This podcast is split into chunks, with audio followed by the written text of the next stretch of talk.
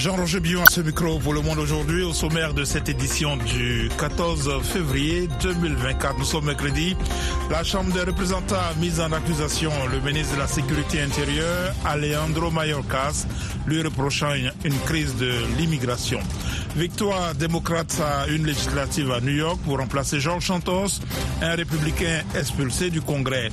Les Comores affirment que la fin du droit de sol à Mayotte remet en question l'appartenance de Mayotte à la France. Le président turc Recep Tayyip Erdogan est au Caire pour sa première visite en Égypte après dix ans de bruit. La fête de la Saint-Valentin, c'est aujourd'hui. Bamako, la capitale malienne, s'est mise aux couleurs de l'amour.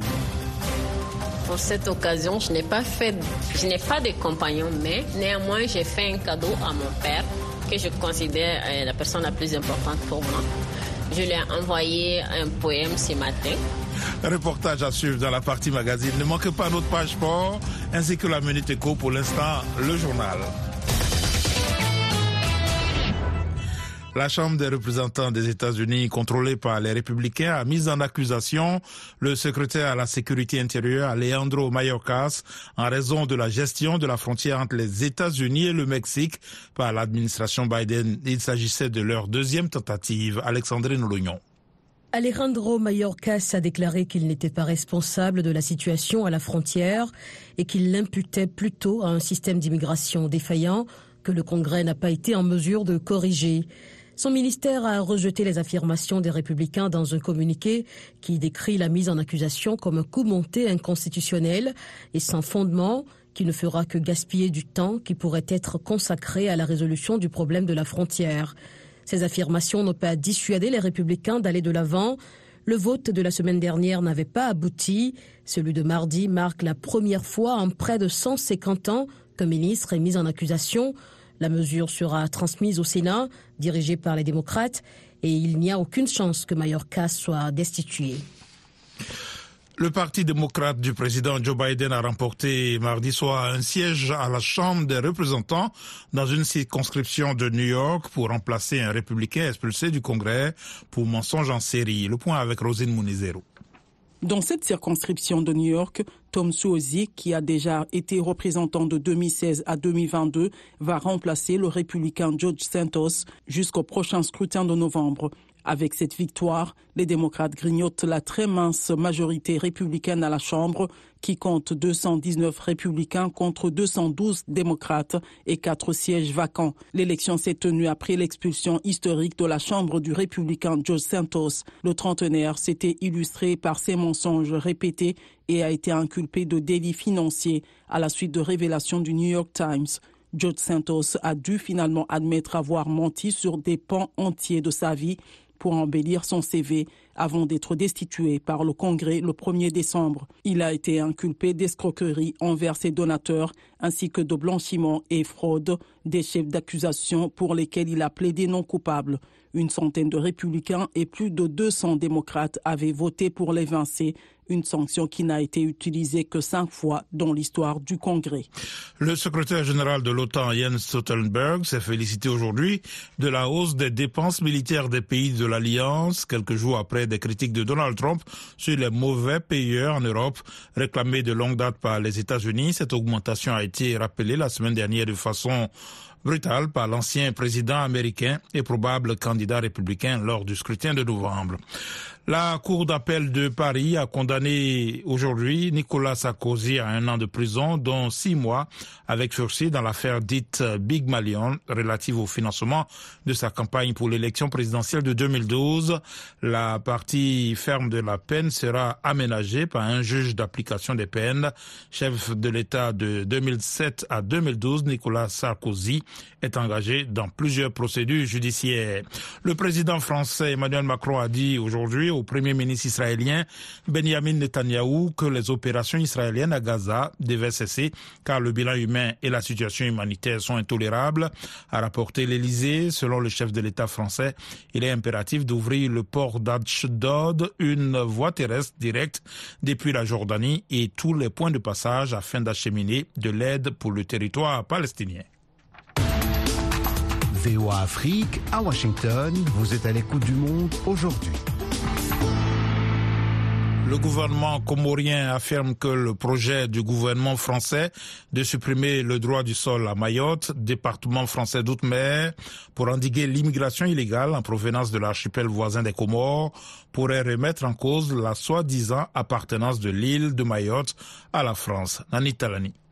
On est en droit de se demander si la volonté affichée de supprimer le droit du sol à Mayotte ne serait pas enfin le début d'une remise en cause de la soi-disant appartenance de l'île de Mayotte à la France, indique un communiqué des Comores qui ne reconnaît pas l'appartenance de Mayotte au territoire français.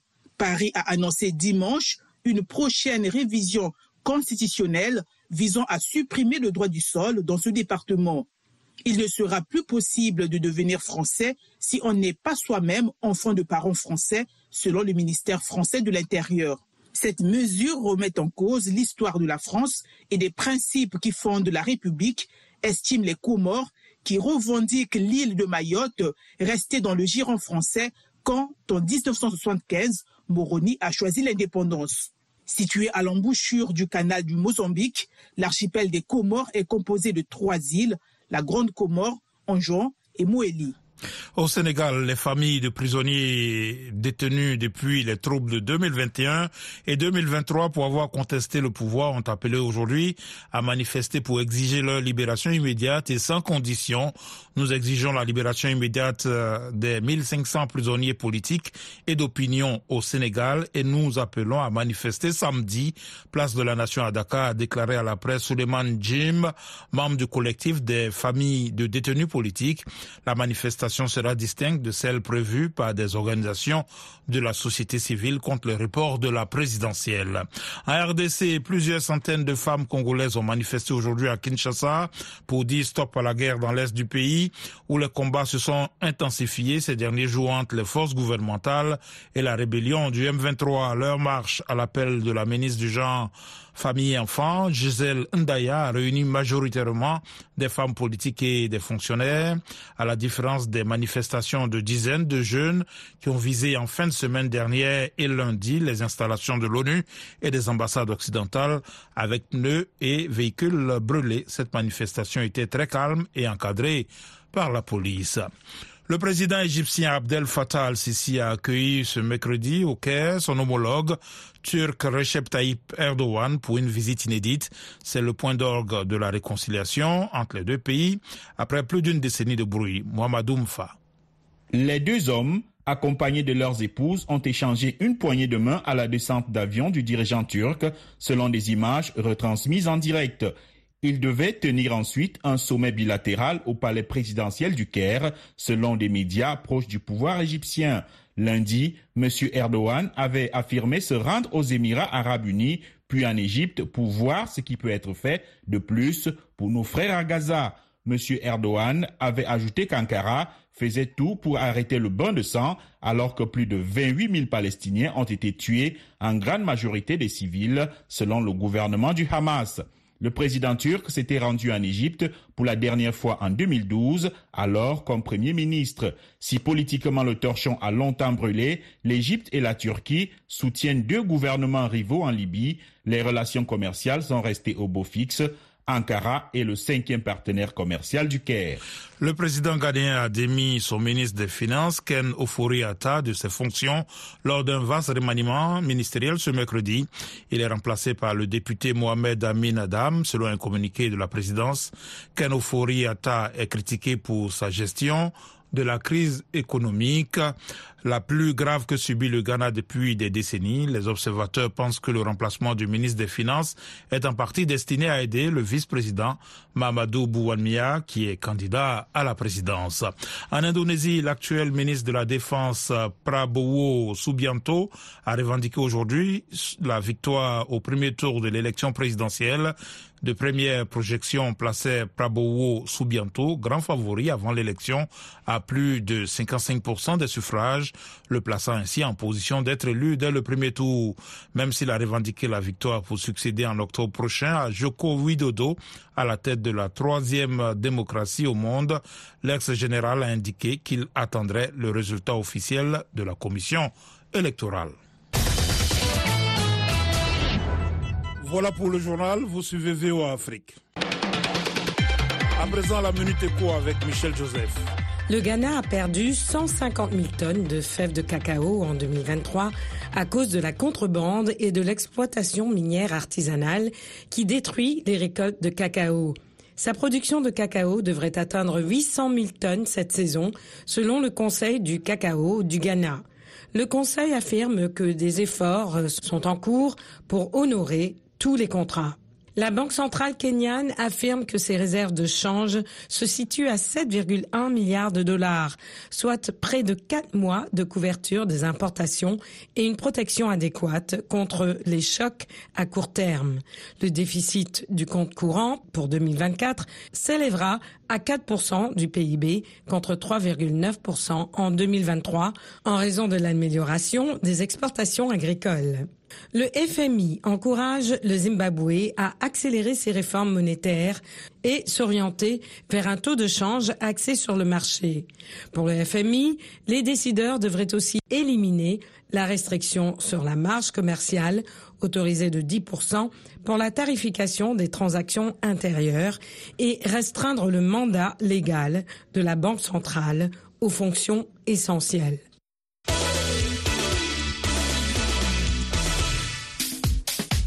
Place maintenant au sport avec Nanit Talani. Bonsoir Nanit. Bonsoir Jean-Roger, bonsoir à tous. La Guinée équatoriale exclut de l'équipe nationale deux joueurs dont Emilio Insou pour grave indiscipline.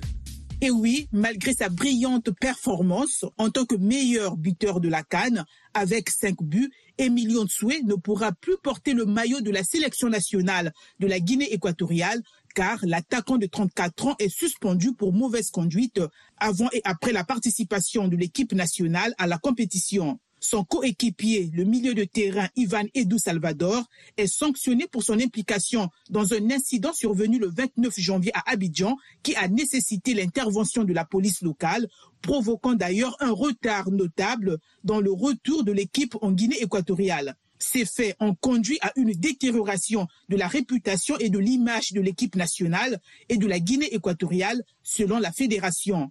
À travers un communiqué, elle souligne la nécessité de maintenir la discipline au sein de l'équipe nationale et de préserver l'image positive de la Guinée équatoriale dans le monde du football africain. Autre mesure disciplinaire, toujours en rapport avec la Cannes, le Sénégalais Crépin Diata, sanctionné par la CAF. Rappelons d'abord qu'après l'élimination des Lions de la Tironga du Sénégal par les éléphants de la Côte d'Ivoire à la Cannes 2023, Crépin Diata avait crié à un responsable de la zone mixte Vous êtes corrompu, critiquant l'arbitrage qu'il jugeait biaisé en faveur du pays hôte. À la suite d'une enquête de la commission de discipline de la Confédération africaine de football, Crépin Diata, l'arrière droit des Lions, écope de quatre matchs de suspension, dont deux avec sursis, et d'une amende de 20 000 dollars à payer conjointement avec la Fédération sénégalaise de football, rapportent les médias sénégalais. Dopage en athlétisme pour terminer, la Kenyane Sarah Shepchirchi, suspendue pour 8 ans. Prise en flagrant délit de dopage pour la deuxième fois de sa carrière, Sarah Shepchirchir 39 ans, pourrait ne jamais reprendre les routes, selon le verdict de l'unité d'intégrité de l'athlétisme tombé hier, suspendant pour 8 ans l'athlète kenyane pour avoir été testée positive à la testostérone. L'interdiction définitive sera antidatée au 22 décembre 2023 et les résultats des compétitions de la Kenyane à partir du 5 novembre seront tous annulés. Sarah Chepchirchir, vainqueur du marathon de Tokyo en 2017, avait la possibilité de réduire l'interdiction d'un an en reconnaissant formellement les accusations avant la date limite du 11 février 2024. La sportive kenyane avait déjà été suspendue pour 4 ans en 2019 avec effet antidaté au 11 avril 2018 en raison d'anomalies dans son passeport sanguin. Page de sport VO Afrique signée Nani Talani.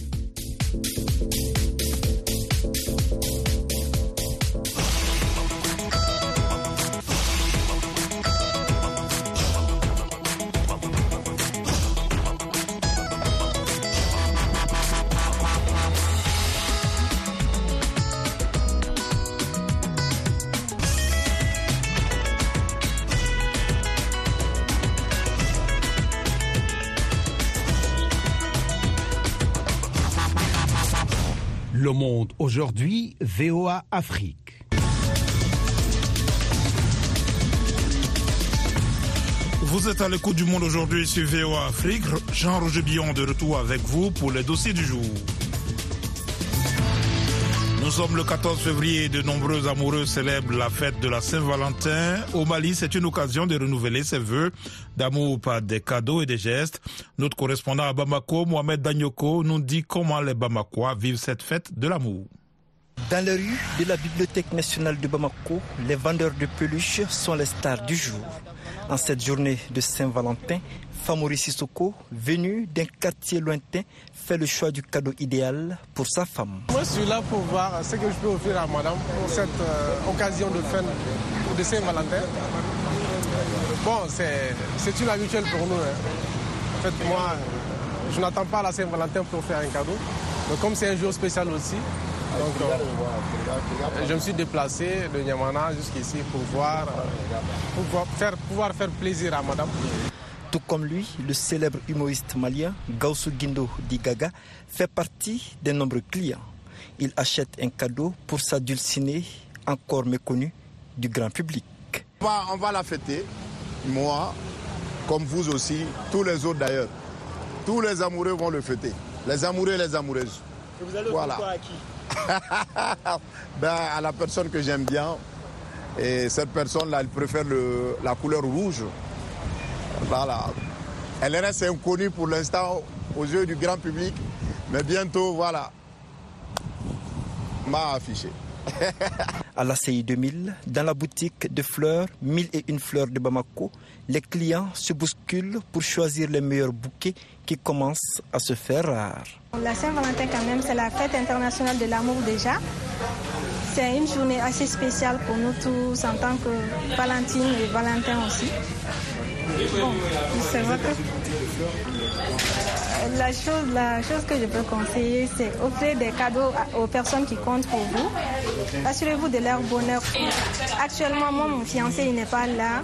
Donc, pour préserver la fête, je m'habille comme ça pour montrer aussi que je suis une Valentine, même si c'est de loin. Une affluence qui fait le bonheur de la dizaine de jeunes dames qui tiennent ce business depuis quelques années. Il y a beaucoup d'affluence, surtout par rapport à l'année passée. Les gens ont commencé à connaître l'importance des fleurs et en achètent beaucoup, beaucoup. Dans cette période de Saint-Valentin, il y a beaucoup, beaucoup de commandes par rapport aux autres, aux autres jours. Sur les réseaux sociaux, la boutade en vogue voudrait que celui ou celle qui n'aura pas reçu de cadeau de la part de son conjoint ce soir ne serait la titulaire. Rose et Épine ne sont jamais loin l'une de l'autre. Mohamed Danyoko pour VOA Afrique, Bamako. Restez avec nous à Bamako au Mali sur le 102 FM, CVO Afrique, 24h sur 24. Le chef du régime militaire au Niger, le général Abdourahman Tiani, a évoqué dimanche la possible création d'une monnaie commune avec le Burkina Faso et le Mali. Cette monnaie pourrait, au sein de l'Alliance des États du Sahel, remplacer le franc CFA, aujourd'hui commun aux huit pays membres de l'Union économique et monétaire ouest-africaine. Pour une analyse, Mohamedou Mfa joint Idriss Linge, rédacteur en chef de l'agence Ecofin. La monnaie est un instrument important des échanges pour les économies, aussi bien à l'intérieur des marchés que dans les relations avec les partenaires qui ne sont pas de ce marché-là.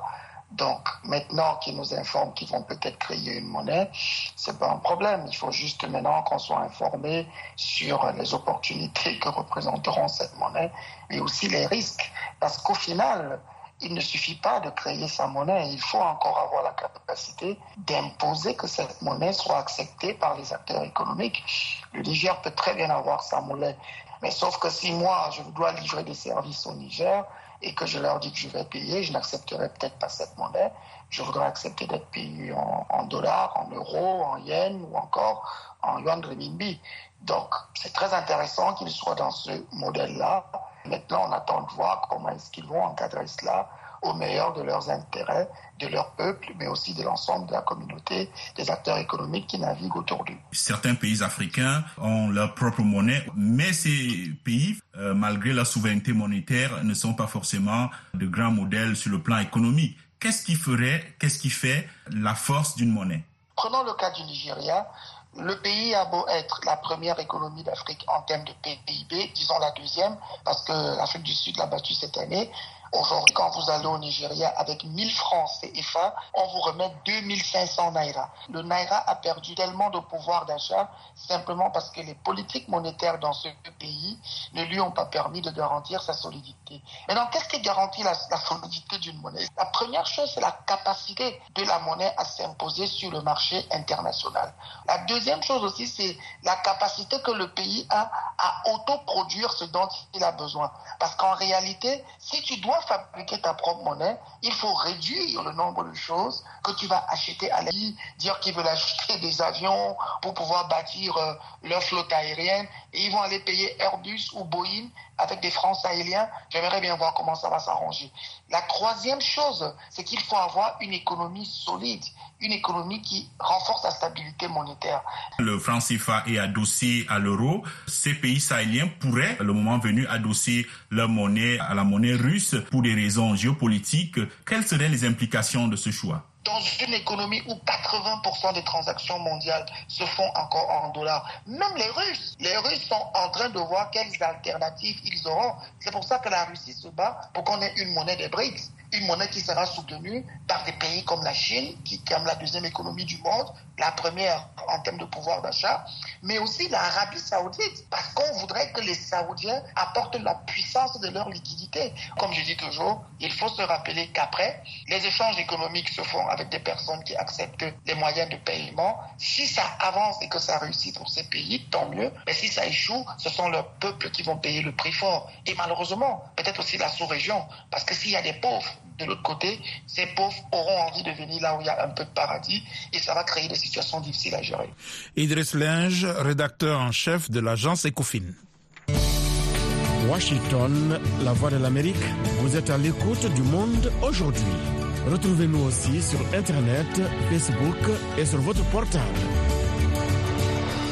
Au Gabon, le Parlement vient d'adopter un projet de loi portant révision de la charte de la transition. Un des articles retire au chef de l'État les fonctions de ministre de la Défense et de ministre de l'Intérieur. C'est par 21 voix contre 1 que les bureaux de l'Assemblée nationale et du Sénat ont voté cette réforme. Quelques réactions dans ce reportage de notre correspondant à Libreville, Ismaël Obiangenze. Dans la version initiale du texte, en plus d'être chef de la transition au Gabon, le général Brice Clotaire Oligingema disposait des portefeuilles de la défense nationale et de l'intérieur. Or, en contradiction avec les termes de la charte, il a nommé deux ministres à ces postes à l'issue du léger remaniement à la mi-janvier. C'est la deuxième modification du texte six mois après l'arrivée des militaires au pouvoir. La plateforme de la société civile s'en est d'ailleurs fortement indignée. Geoffroy Fumbula Libeka porte-parole du COPIL citoyen.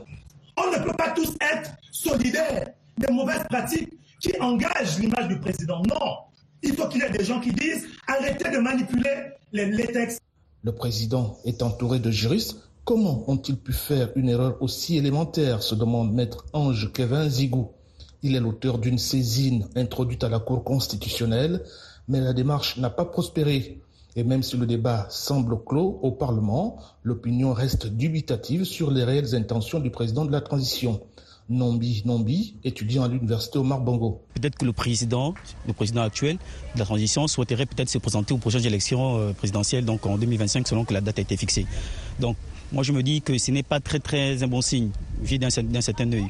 Mais après, dans outre mesure, on pourrait dire que peut-être que c'est une manière aussi de démontrer là qu'on est dans un pays démocratique. Imbroglio, rafistolage et cafouillage, autant de qualificatifs que certains expliquent par des dysfonctionnements dans la communication du CTRI. Josué Monzo est sociologue. Il devait avoir quand même une communication bien avant, effectivement, que ces fonctions-là soient attribuées à d'autres personnes. Malgré tout, d'autres observateurs ont un avis plus tranché sur la conduite de cette période d'exception dirigée par Oligui Nguema. Innocent Abessolo est promoteur de développement. Il a donné une vision de restaurer les institutions. C'est lui qui met le CETRI en marche. Et c'est lui qui peut aussi changer les normes parce qu'il est le président de la République gabonaise. Donc il est de bonne loi qu'il change quand c'est nécessaire. En rappel, ce projet de révision de la charte de la transition sera soumis à d'autres étapes du processus législatif avec l'objectif ultime de le promulguer en loi et de le mettre en œuvre. Un véritable test de crédibilité pour le processus de transition avant le grand dialogue national prévu en avril prochain. Libreville, Ismaël Obianzé pour VO Afrique. This is the voice of America. Washington, DC. Le Sénat américain a approuvé hier un programme d'aide de 95 milliards de dollars à l'Ukraine, Israël et Taïwan. Reste à savoir si le projet de loi va être adopté par la Chambre des représentants à majorité républicaine. Nathalie Bage relate un compte rendu de Catherine Gibson, correspondant de la VOA au Congrès. Les sénateurs ont adopté un important projet de loi sur l'aide étrangère, dont 60 milliards de dollars pour l'Ukraine, 14 milliards pour Israël et le solde des 95 milliards pour Taïwan, confronté à la Chine. Après cette première étape au Sénat, le président démocrate Joe Biden s'est adressé au chef de la majorité républicaine à la Chambre. J'appelle le président à laisser la Chambre dans son ensemble exprimer ce qu'elle pense et à ne pas permettre à une minorité de voix les plus extrémistes d'empêcher le vote de ce projet de loi. Mike Johnson a déclaré lundi que la Chambre des représentants ne procédera pas à ce vote sans la modification du système d'immigration américain. La semaine dernière, une proposition bipartite de 118 milliards de dollars, couplant l'aide internationale à une réforme de l'immigration, a été balayée par l'ancien président Donald Trump.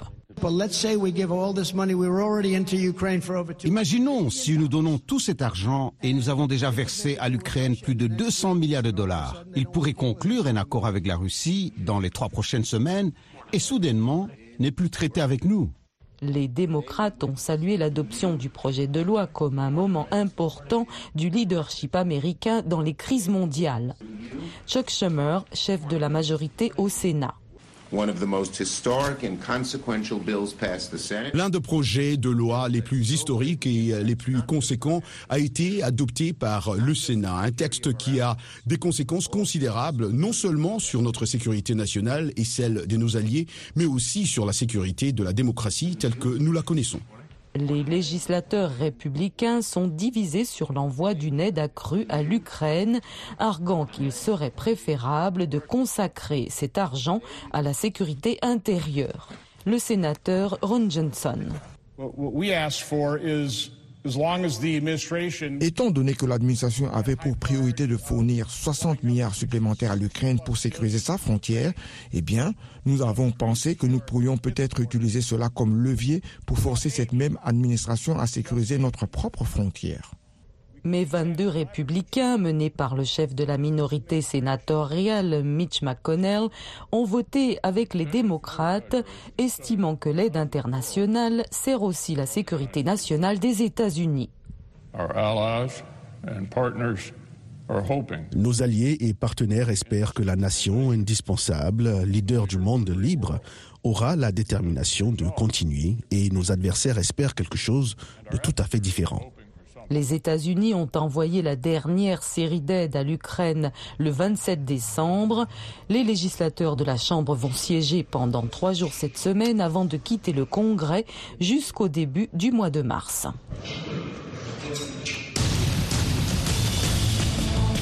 En plus de nos programmes sur FM et ondes courtes, VOA Afrique est en votre compagnie 24 heures sur 24 sur Internet. voaafrique.com, tous les derniers développements sur l'actualité africaine et mondiale, reportages photos et vidéos, et vos commentaires sur voaafrique.com. À tout de suite.